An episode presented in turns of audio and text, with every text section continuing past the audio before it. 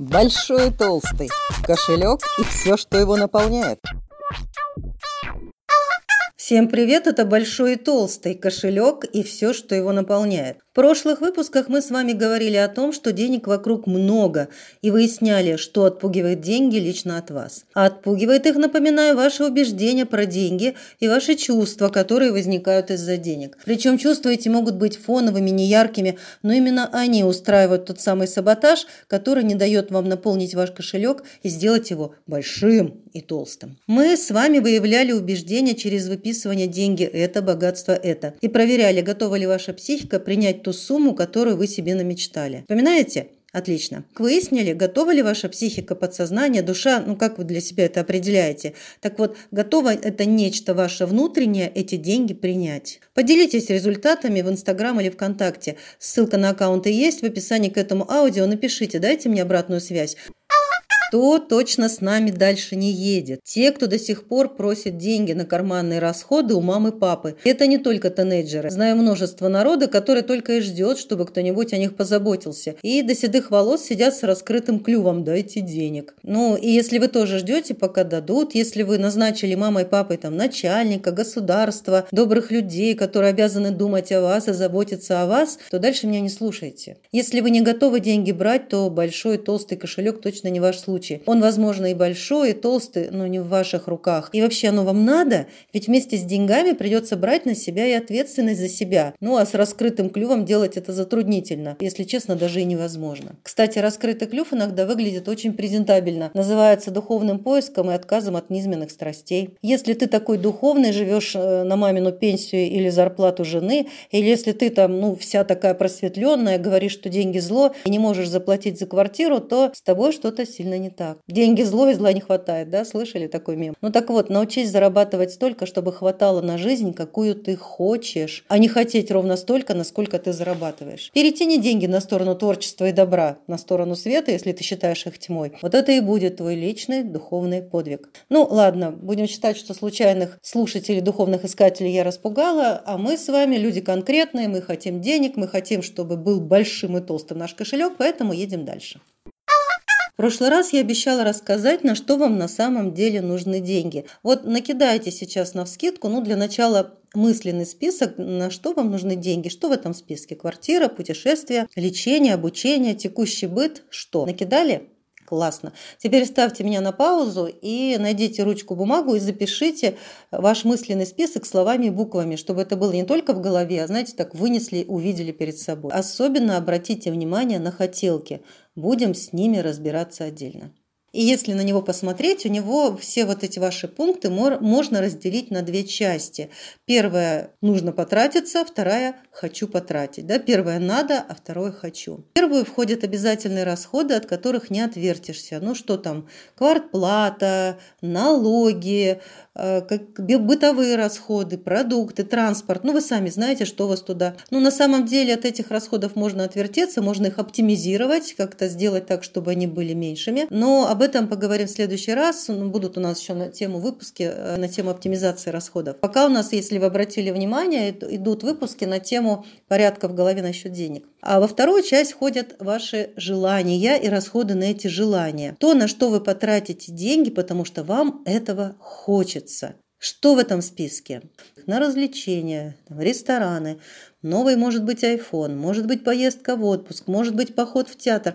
То есть какие-то вещи, которые вы сейчас себе говорите, я потом скоплю денег или побольше будет, если разрешу. То есть хотелки есть, денег на это нету. Пишите, вам виднее, что у вас захотел. Ну вот, теперь давайте выяснять, откуда взялись ваши «надо» и «хочу», и как в этом участвует ваше подсознание.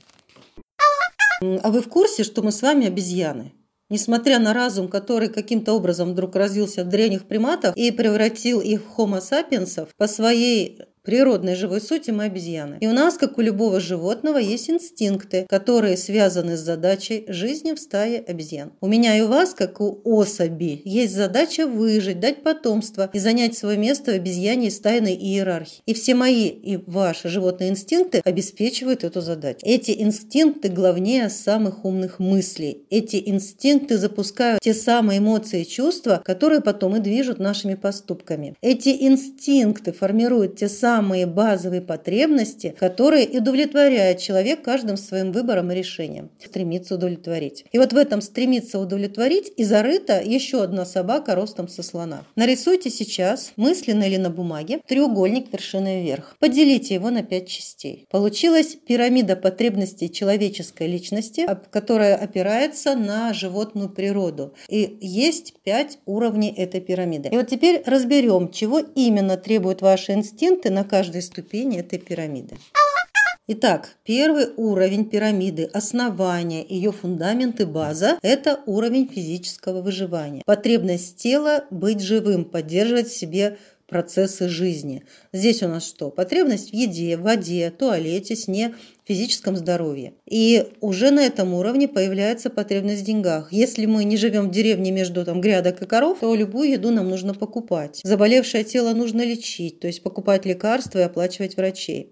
И даже вот в городе, чтобы в туалет сходить, сейчас нужно заплатить. То есть надо денег возникает уже на уровне выживания. Именно поэтому нас может лихорадить от одной мысли, что деньги кончатся, потому что мы связали их наличие с самим фактом поддержания в себе жизни. Именно поэтому разорившиеся миллионеры выходят в окно своих небоскребов. Для них нет денег означает нет жизни. Кончились деньги, жизнь закончилась. И вот тогда мы говорим, что деньги нас порабощают, угнетают и деньги зло. Когда есть вот эта вот связка на уровне базового выживания деньги нужны. Но на самом деле э, зло тут не деньги, тут зло именно сама вот эта связка, что деньги равно выживанию. И эту связку нужно развязывать. И искать способы обеспечивать себе свои базовые потребности и без денег тоже. Если вы наловчились ходить в бесплатные туалеты в Макдональдсе или развели приусадебное хозяйство на своей даче, выращиваете там какую-нибудь капусту и не тратите на это денег, а едите собственный урожай, то вы уже такие эти способы для себя нащупываете. Да? То есть не к деньгам привязываться, а к каким-то материальным вещам и через них обеспечивать себе жизнь. Поэтому и говорят, да, что в деревне легче выжить, там, ну, работая на земле, земля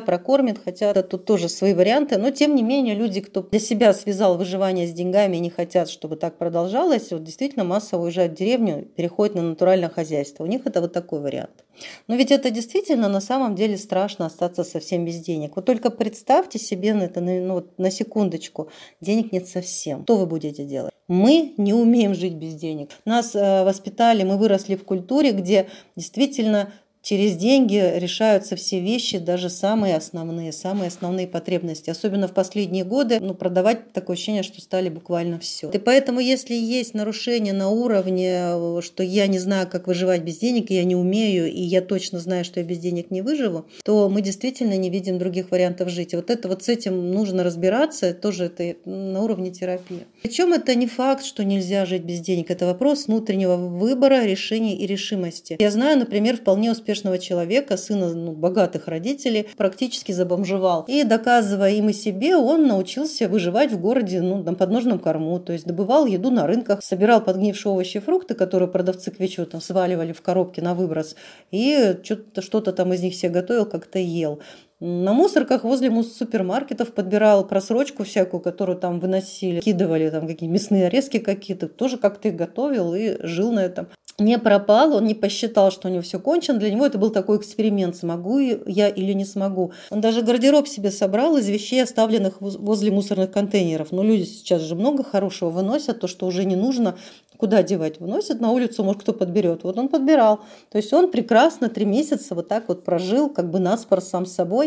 И для него это был нормальный такой опыт. Стал сильнее, теперь точно знают, что отсутствие денег не приговор, но также знают, что с деньгами, конечно, проще. Поэтому, когда у нас э, вот сильно вот этот уровень выживания базовый нарушен, деньги на него сильно подвязаны, и у нас идет вот это вот ощущение, денег нет, все, жизнь закончилась. И вот, вот, вот с этим работать нужно. Это тоже это на терапию.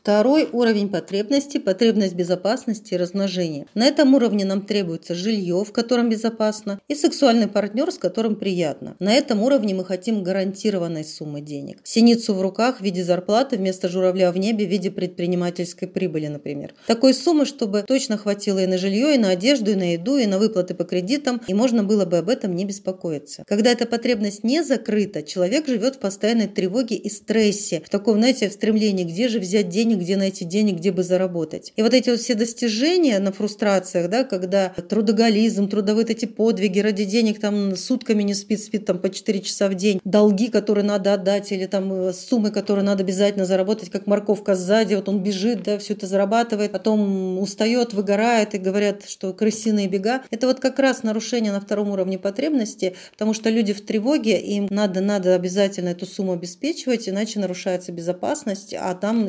недалеко и скатиться на, на нарушение на первом уровне, когда денег нет вообще, жизнь заканчивается.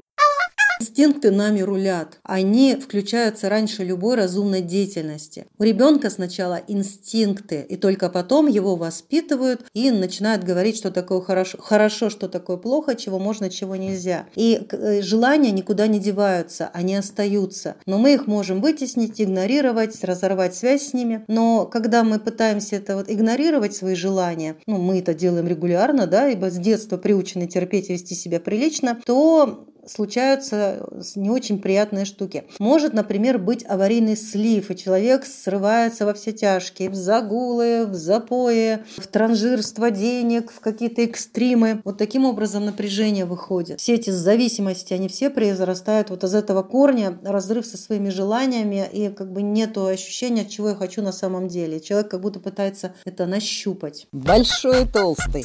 Кошелек и все, что его наполняет.